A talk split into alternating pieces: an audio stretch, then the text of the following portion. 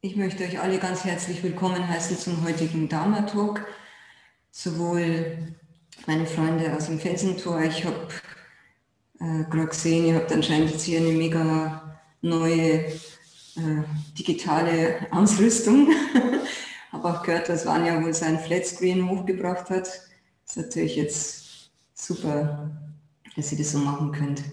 Ja, zum anderen begrüße ich ganz herzlich die Online-Sangha und ich finde es toll, weil jetzt habe ich das Gefühl, jetzt kriegt ihr auch mehr mit, wer, wer auch von uns außerhalb vom Felsentor auch anwesend ist und ich denke, da kann noch mehr Kontakt zustande kommen, als eh schon da ist. Ja, heute äh, würde ich gerne fortfahren mit ähm, dem Erforschen des Phänomens der Zeit, das ich schon begonnen habe bei meinem letzten Dharma-Talk. Und ähm, werde aber eine kurze Zusammenfassung machen für die, die nicht dabei waren. Ich bin auf das Thema Zeit gekommen, nachdem ich ähm, vor ein paar Jahren einen Radiobericht gehört habe, in dem es um ein Forschungsprojekt ging zur Erforschung der inneren Uhr. Und da wurden Probanden vier Wochen von der Außenwelt abgeschirmt und äh, sie wurden vermessen und das Erstaunliche daran war, dass, obwohl sie keinerlei Ahnung hatten, ob Tag oder Nacht ist, sich trotzdem bei den, bei den Probanden ein, ein 24 Stunden, 24 bis 25 Stunden Rhythmus einstellte. Ja, und somit ähm, hat mich das damals einfach sehr, sehr, ja, sehr bewegt und ist mir immer wieder nicht aus dem Kopf gegangen, sodass ich darüber über das Thema Zeit mehr, mehr geforscht habe. Und man muss sich natürlich die Frage stellen, was hat denn Zeit eigentlich mit dem Zen zu tun? Aber im Inneren der Natur der Zeit liegt ein wesentlicher Schlüssel, um Zen zu verstehen. Normalerweise ist es so, dass wir immer von der Zeit äh, als etwas sprechen, was außerhalb von uns selbst ist. Also als wie, als wäre das was Getrenntes. Die Zeit läuft dahin und wir sind sehr stark in unserem Leben in diesem ja in diesem 24-Stunden-Rhythmus eben äh, ja, vorhanden. Und wir haben manchmal das Gefühl, dass die Zeit ganz schnell läuft und manchmal haben wir das Gefühl, dass die Zeit eben äh, sehr langsam läuft.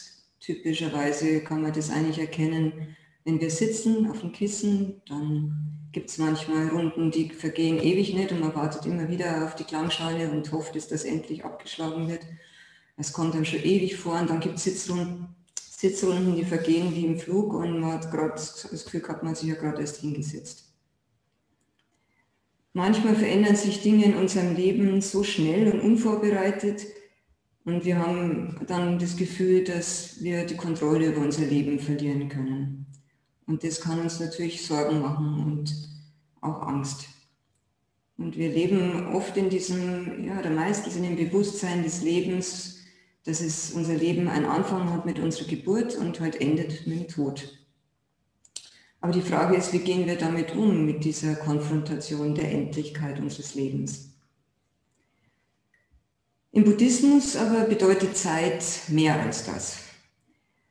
Der Buddha legte immer besonders großen Wert darauf, dass man richtig sieht.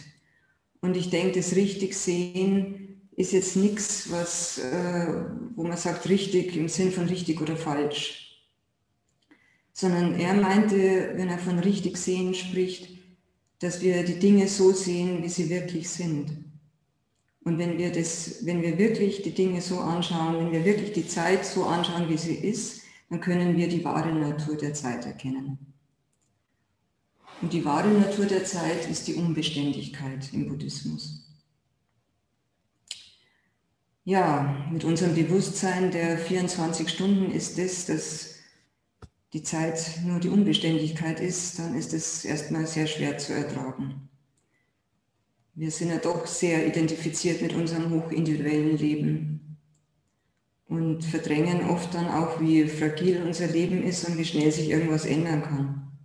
Das sehen wir jetzt auch wieder mit Corona. Das kommt einfach daher, wir haben mit etwas ganz anderem gerechnet als jetzt schon seit fast einem Jahr ist. Und wenn wir genau hinschauen, indem wir still werden, wie die Zeit wirklich ist, nämlich dass alles unbeständig ist, dann ist es erstmal fast nicht zu ertragen. Und wir merken das ja auch in unserer Gesellschaft, dass wir eigentlich vor dem, ja, vor, vor dieser Vergänglichkeit, dass wir das wie verdrängen. Das hat in unserer Gesellschaft eigentlich kaum Platz. Und man denkt da gar nicht so dran. Man lebt halt so vor sich hin und denkt, beschäftigt sich nicht damit, sondern beschäftigt sich mit, was anderem und will eigentlich davor fliehen. Mit dem Thema der Unbeständigkeit hat sich Dogen sehr stark beschäftigt. Und der Dogen, der war eben schon sehr früh stark konfrontiert mit, diesem, mit dieser Einsicht in die Veränderungen unseres Lebens. Denn er wurde sehr früh konfrontiert mit dem Tod seiner Eltern und das hat in ihm natürlich einen großen Leidensdruck ausgelöst. Und er kam überhaupt nicht damit zurecht, was das, was das für einen Sinn ergeben soll oder was das, wie er damit klarkommen kann mit dem, mit dem Leid dieser ständig sich verändernden Welt. Und äh, ich denke auch, dass das wahrscheinlich der Grund war, warum der Dogen schon relativ früh ins Kloster ging. Also er ist, glaube mit zwölf Jahren schon äh, ins Kloster eingetreten und wurde dann Mönch. Und er übte sehr fleißig und sehr intensiv und lehrte, lernte auch die Schriften und war ein, ein, in jungen Jahren schon ein großer Schriftgelehrter.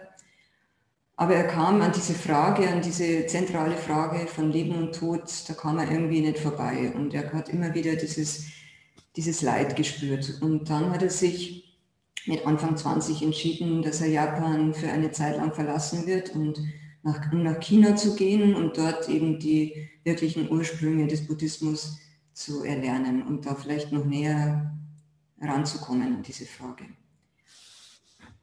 Und ähm, während seiner ersten Zeit in China, das ist auch die, was ich ein bisschen geschildert habe im letzten Dharma-Talk, hat er eben in dieser Zeit hat er sehr stark erfahren können, dass es darum geht, ähm, dass der Weg stets das ist, was im Hier und Jetzt zu tun ist. Mit einer inneren Haltung, mit einem Geist der Freude und der Hingabe. Und er lernte in dieser Zeit der Unbeständigkeit direkt ins Auge zu schauen. Im zweiten Teil seiner Reise geht seine Erfahrung einen Schritt weiter und er erfährt, dass es noch einen anderen Aspekt von Zeit gibt, einen anderen Aspekt, der jenseits unseres alltäglichen Zeitempfindens liegt. Ein Aspekt, der uns nicht so getrennt fühlen lässt, sondern der uns verbunden fühlen lässt. Mit allem, was uns umgibt und was uns begegnet. Und von dieser Erfahrung, die Dogen da macht, von diesem anderen Aspekt der Zeit, möchte ich heute ein bisschen berichten.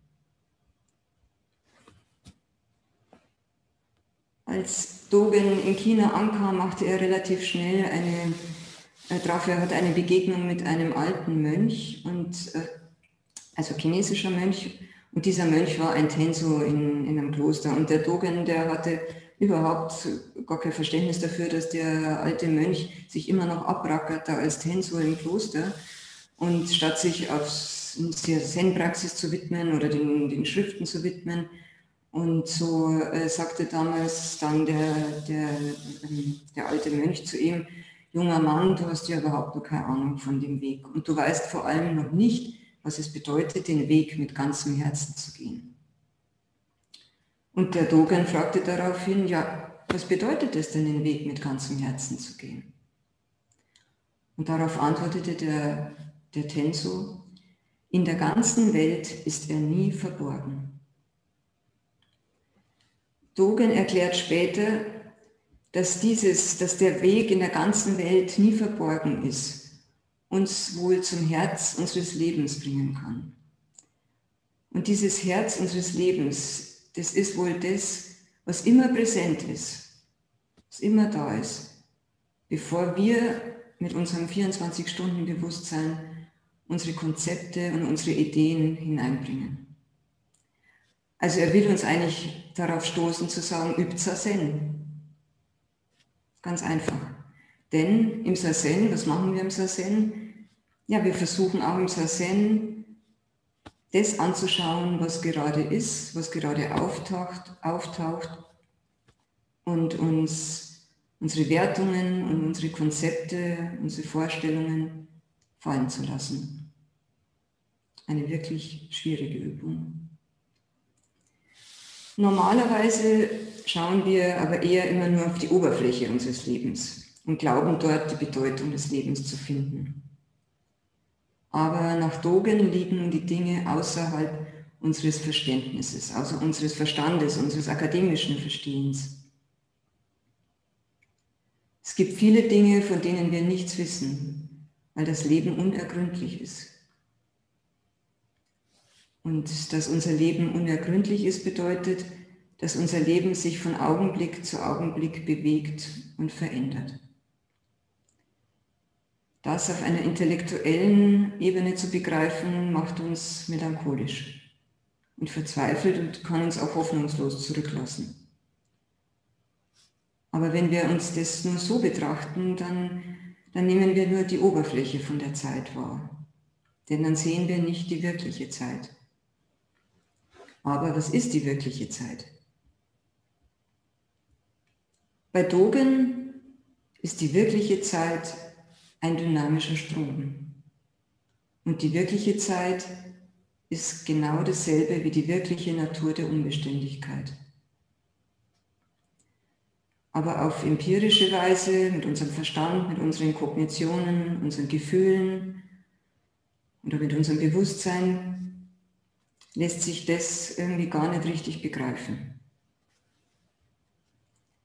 Und oft entsteht dann sowas, wenn wir das so verzweifelt versuchen zu begreifen, dann könnte auch sowas entstehen in uns wie so eine Bedeutungslosigkeit oder ja, also die Frage auftauchen, ja, was ist denn eigentlich der Sinn dann unseres Lebens? Dogen betont immer wieder, dass die wirkliche Zeit komplett jenseits aller Konzepte von Bedeutung oder auch von Bedeutungslosigkeit liegt von Sinn oder jenseits von Sinn oder jenseits von Sinnlosigkeit. Und er betont, dass es nichts gibt, an dem sich unser Geist festhalten kann.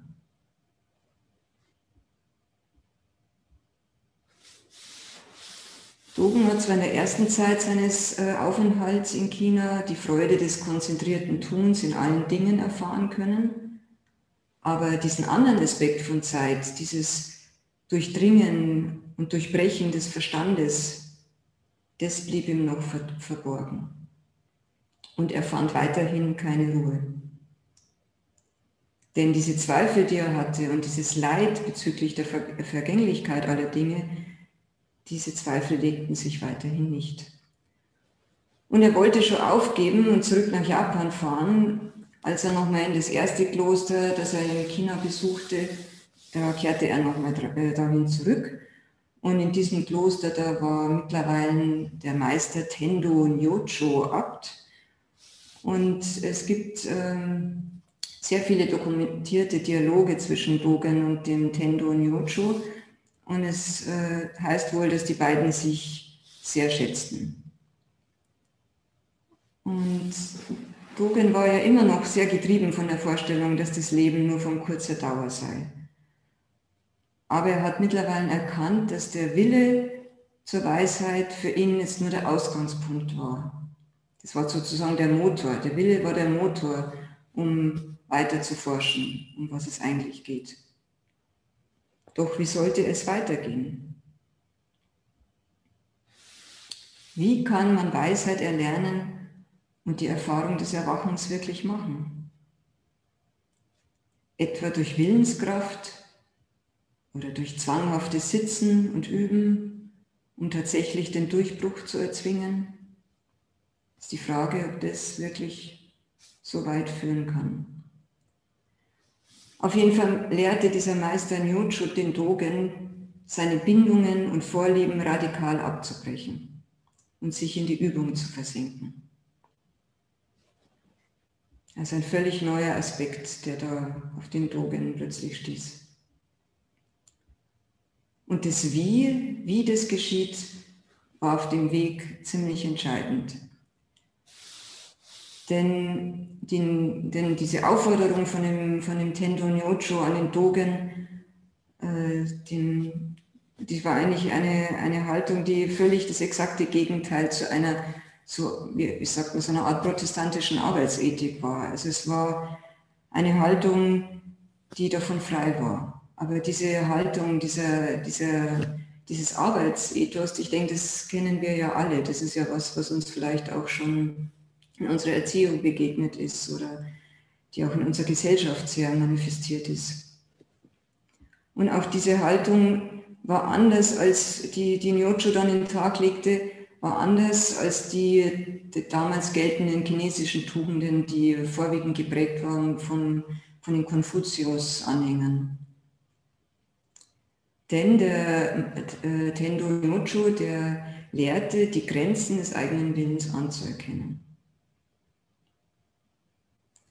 Und er lehrte Dogen, dass die wahre Aufgabe die Selbstaufgabe sei. Er sagte zu Dogen, Zen zu erfahren heißt Körper und Geist fallen zu lassen. Wenn ihr einfach nur sitzt, ist dies von Anfang an die Verwirklichung. Also unterzog sich der Dogen dieser Übung der Selbstaufgabe. Aber wie soll das gehen, diese Aufgabe, sich selbst aufzugeben? Wie kann man das lösen? Es waren ungefähr zwei Jahre vergangen, nachdem Dogen in China ankam. Da übte äh, Dogen äh, in diesem Kloster, in dem er da war, unter dem Tendo Nyocho, während der Sommerpraxisperiode. Es war ein es war drei Uhr in der Früh und der Sendo war ganz still und dunkel. Und Dogen heißt es überliefert, äh, saß im Sassen und neben ihm saß ein anderer Mönch, der eingeschlafen war. Und dann war es wohl so, dass völlig unbemerkt und ganz leise der Nyochu dann wohl in den Sendo kam und sich hinter den eingeschlafenen Mönch stellte und laut sagte, beim Sasen sind Körper und Geist abgefallen. Wieso schläfst du dann?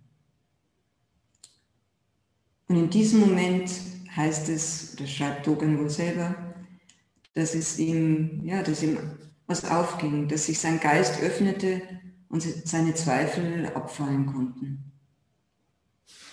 Das heißt, dass nicht intellektuelles Wissen den Durchbruch bei Dogen schafften, sondern das Fallenlassen von Körper und Geist. Also das heißt, das Fallenlassen von allen dualistischen Vorstellungen.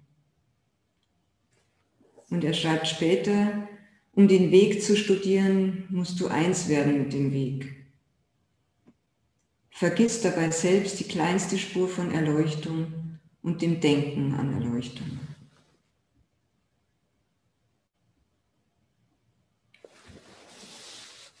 Für Dogen ist Sazen kein Weg, vor dem Leben zu fliehen, indem wir achtsam sind mit was, was von uns völlig getrennt ist. Sondern für ihn ist Sazen die Übung, präsent zu sein im wirklichen Strom der Zeit.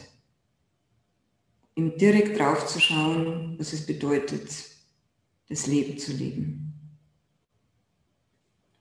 Sazen ermöglicht uns somit unter die Oberfläche zu schauen und führt uns zum Kern des Lebens. Aber das ist wirklich keine leichte Übung. Aber nach Dogen ist es wichtig, dass wir diese Übung machen. Nach Dogen, der Dogen schreibt, dass äh, spirituelles Leben immer mit der Beobachtung der Unbeständigkeit beginnen würde. Und wenn wir die, die, die, die Unbeständigkeit wirklich anschauen, dann und anschauen, ohne sie versuchen zu bewerten, dann entsteht auch sowas, dass wir eigentlich es leichter, uns leichter tun können, sie zu akzeptieren oder sie verliert auch den Schrecken nach und nach. Und es zeigt uns auch, dass wir nicht fliehen müssen, wenn wir merken, dass die Zeit unser Leben ständig durchkreuzt. Weil es eben noch einen anderen Aspekt von Zeit gibt. Dogen schreibt, dass ein Aspekt von Zeit ist der Aspekt, der uns getrennt fühlen lässt. Und der andere Aspekt von Zeit ist der, der uns verbindet. Der Aspekt von Zeit, der uns trennt, ist die menschliche Welt. Und der Aspekt, der uns mit anderen verbindet, ist die universelle Wahrheit. es ist wohl so, dass auch wenn unser Geist da nicht mithalten kann oder gar nicht das begreifen kann, wie schnell sich ein Moment verändert, dass wir doch unabhängig davon, ob wir das jetzt begreifen können oder nicht, wir schon in diesem Feld der Unbeständigkeit existieren und zusammen sind mit allem und jedem im kosmischen Universum. Aber das können wir vom Verstand her wirklich nur schwer begreifen. Nach Dogen ist es auf jeden Fall so, dass der schreibt dazu, dass äh, die beiden Aspekte wichtig sind. Und dass diese beiden Aspekte zusammen, die Trennung und die Verbindung, das nennt sich die Unbeständigkeit. Das ist der Augenblick. Das ist das Jetzt und das ist die wahre Natur der Zeit. Und wenn wir das erkennen können, dann kann sich in uns was entspannen und wir können uns auf eine tiefere Art und Weise verstehen. Wir können eher verstehen, was es bedeutet, ein menschliches Wesen zu sein. Und wenn die, die Getrenntheit und die Verbundenheit zusammen existieren, dann leben wir einerseits alleine, aber wir sind gleichzeitig auch verbunden mit allen anderen. Der Rilke beschreibt es in so manchen seiner Gedichte, indem er von dem Doppelbereich spricht. Und äh, Bruder David erklärt es ja sehr schön, indem er sagt, der Doppelbereich ist der Bereich, in dem wir einerseits in diesem, in diesem Raum-Zeitgefüge sind, in dem Bereich, in dem es ein Anfang und ein Ende vom Leben gibt, aber andererseits sind wir im Jetzt. Und im Jetzt sind wir über Raum und Zeit erhaben. Und Bruder David sagt es so schön, dass es für uns Menschen halt, ähm, ja, dass, es, dass wir gefordert sind, diese Bereiche zusammenzuhalten, weder gemischt noch getrennt. Und dass wir lernen zu leben in diesem Doppelbereich. In diesem Bereich, wo beide Bereiche zusammengehalten werden. Die Zeit vergeht wie im Flug, schreibt Dogen. Leben und Tod sind von grundlegender Bedeutung.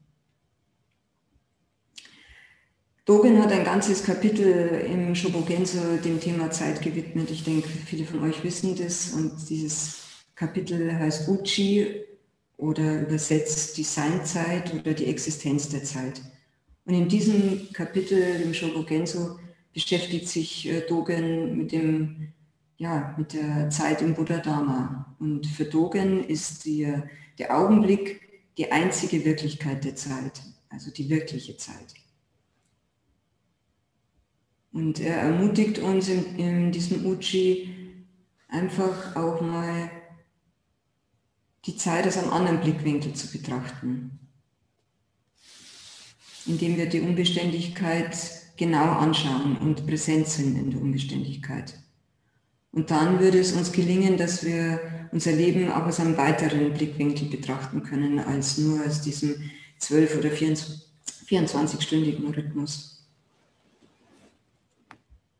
Normalerweise ist für uns die Zeit ja immer wie ein Strom, der von der Vergangenheit in die Gegenwart und in die Zukunft fließt. Aber im Buddhismus heißt es, gibt es keinen Zeitstrom in dieser Art. Denn die Vergangenheit ist bereits vergangen also existiert sie nicht. Die Zukunft ist noch nicht gekommen, also existiert sie auch nicht. Somit sind Vergangenheit und Zukunft nichts, also Nichtzeit. Ist die Gegenwart dann alles, was existiert? Aber streng genommen ist es ja mit der Gegenwart auch so, dass sobald ein Moment gekommen ist, ist ja der auch schon wieder vergangen. Also kann man eigentlich auch sagen, dass die Gegenwart auch nicht Zeit ist. Und dieses Nichtzeit ist ganz wichtig. Denn Dogen sagt, wenn die Gegenwart nicht Zeit ist, also nicht Zeit ist, dann sind alle fühlenden Wesen in der Ruhe und der Harmonie der Zeitlosigkeit verbunden.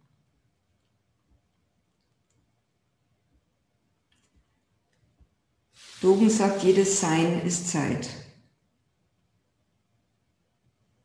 nach Dogen bedeutet das, dass alles sich im Spiegel dieses Nichts, der Nichtzeit widerspiegelt.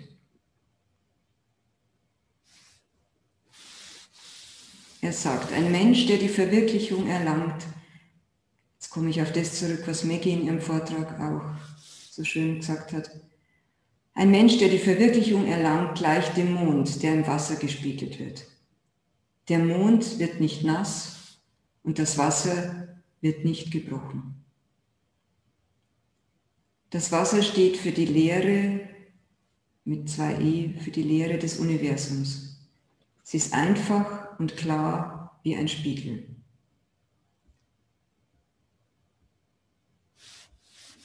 Und wenn wir uns völlig für den Augenblick öffnen, dann müssen wir uns eigentlich keine Sorgen machen über die Vergänglichkeit. Und wenn wir unser Leben in diesem Spiegel wiedergespiegelt sehen, dann können wir erfahren, was das Selbst ist, was das Jetzt ist. Das, was uns mit allen Wesen gleich sein lässt, was uns verbindet und nicht trennt. Aber das vergessen wir oft, wenn wir im normalen Strom der Zeit leben. Und es erfordert permanentes Üben. Ich merke das selber auch, wenn ich jetzt hier wieder in meinem Alltag bin, ist es einfach sehr viel schwieriger, das alles zu, ja, zu üben, als wenn man wirklich nur in einem, in einem Umfeld einer Praxisperiode jeden Tag sitzen kann. Das ist eine große Herausforderung.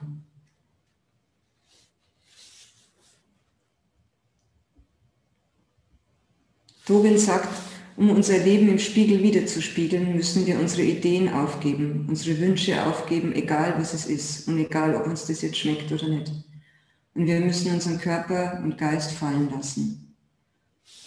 Weil dann können wir begreifen, dass die Zeit der 12 oder 24 Stunden die Gelegenheit ist, es jetzt zu erfahren.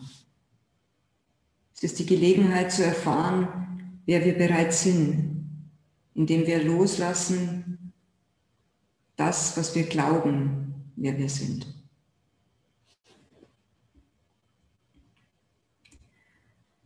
Dogen kehrt ungefähr nach fünf Jahren Zeit in China zurück nach Japan und vor seiner Abreise gibt ihm der Tendo Nyocho noch Dharma-Übertragung und gibt ihm mit, dass äh, es wichtig ist, dass alle Vorstellungen über Vergangenheit, Gegenwart und Zukunft transzendiert und erkannt werden müssen. Und dass die Erleuchtung immer da ist, gerade jetzt und vor allem niemals endet.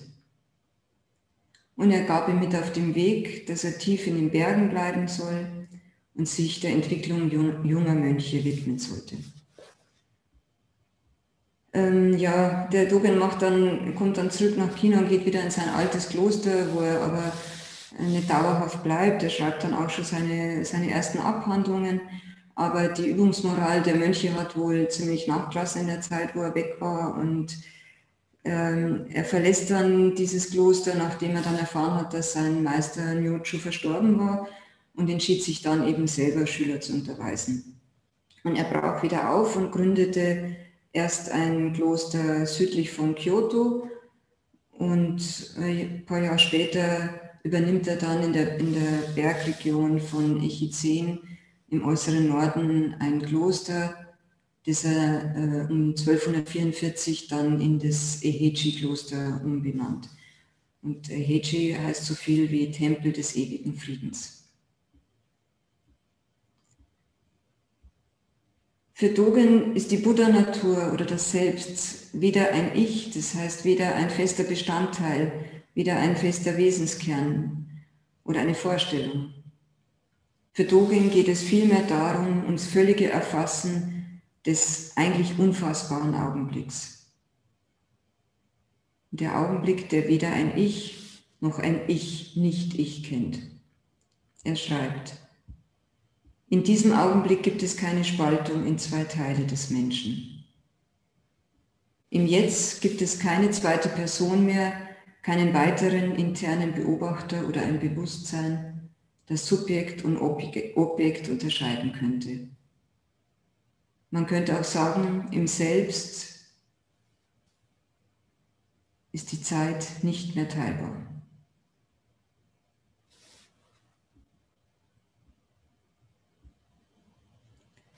Für Dogen gehört Sein und Zeit derart zusammen, dass sich alles, was ist, jedes Tun nur im Hier und Jetzt, also genau im gegenwärtigen Augenblick ereignet. Er schreibt, dass alles, was in diesem All existiert, ist eine Kette von Augenblicken. Das ganze All bewegt sich nicht und steht auch nicht still. Und es strebt weder vorwärts noch rückwärts. Es geht einfach von einem Augenblick zum nächsten. Dies müsst ihr gründlich erforschen, indem ihr es immer wieder aufgreift und loslässt. Im Jahr 1253 stirbt Dogen und über die genauen Todesumstände ist relativ wenig bekannt, aber er war wohl schon sehr lange in körperlicher schlechter Verfassung. Und bis zuletzt hat er immer wieder betont, dass das Nirvana kein diesseitiger Ort sei, also kein Paradies im Jenseits, sondern das Nirvana ist ein Zustand vollkommener Freiheit, der Leben und Tod im Hier und Jetzt transzendiert. Was bleibt, schreibt er, ist das Erwachen im Hier und Jetzt. Manchen mag das wenig erscheinen, zu wenig. Ja, das kenne ich auch. Manchmal habe ich das Gefühl, es kann es doch nicht sein, dass man nur in dem immer wieder in den Augenblick geht. Es gibt da nicht mehr, ist da nicht mehr dahinter. Aber es scheint so zu sein, dass es wirklich, dass wir auf diese Übung vertrauen müssen, dass es darum geht, diese Übung der, unserer ganzen Vorfahren letztlich hinzuvertrauen. Und darauf zu vertrauen, was Dogen sagt, nämlich, dass es, dass es wichtig ist, diese Zeit jetzt zu schätzen, denn sie ist alles, was wir haben, sagt er. Und dieses alles, das ist, ja, man könnte auch sagen, man könnte es vielleicht fehlinterpretieren, indem man sagt, ja, es ist alles, was wir haben. Das klingt vielleicht so, das ist das Einzige, was wir haben. Also das könnte auch so eine Art Resignation, wie so eine Resignation klingen, aber aus der Erfahrung heraus ist dieses Alles, in diesem Alles steckt einfach alles drin. Es steckt die ganze Fülle und die ganze Freude drin, die man erfahren kann in diesem Augenblick. Und somit haben wir wieder jeden Augenblick die Gelegenheit, neu zu erforschen und auch vor allem zu erfahren, was es bedeutet, ein menschliches Wesen zu sein. Ich möchte noch mit einem, mir ist jetzt noch vor ein paar Tagen zufälligerweise ein Text von Kobun in die Hände gefallen und da möchte ich noch ganz kurz was draus. Es ist aus einem Dharma-Talk von Kobun wohl und der sagt dazu Folgendes, was ich euch jetzt noch ganz gern zum Abschluss noch vorlesen möchte. Kobun sagt, die Zeit des Sitzens ist eigentlich zeitlos.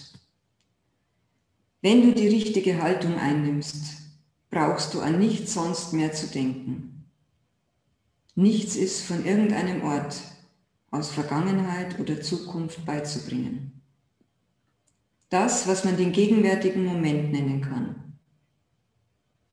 In Klammern, der Moment, wo du bist, was du bist, ist tatsächlich da und die körperliche Haltung, die du im Sitzen einnimmst, ist Teil einer ganzen Haltung.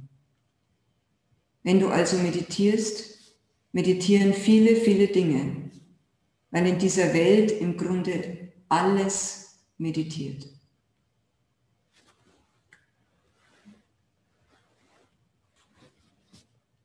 Vielen Dank für euer Zuhören und eure Aufmerksamkeit.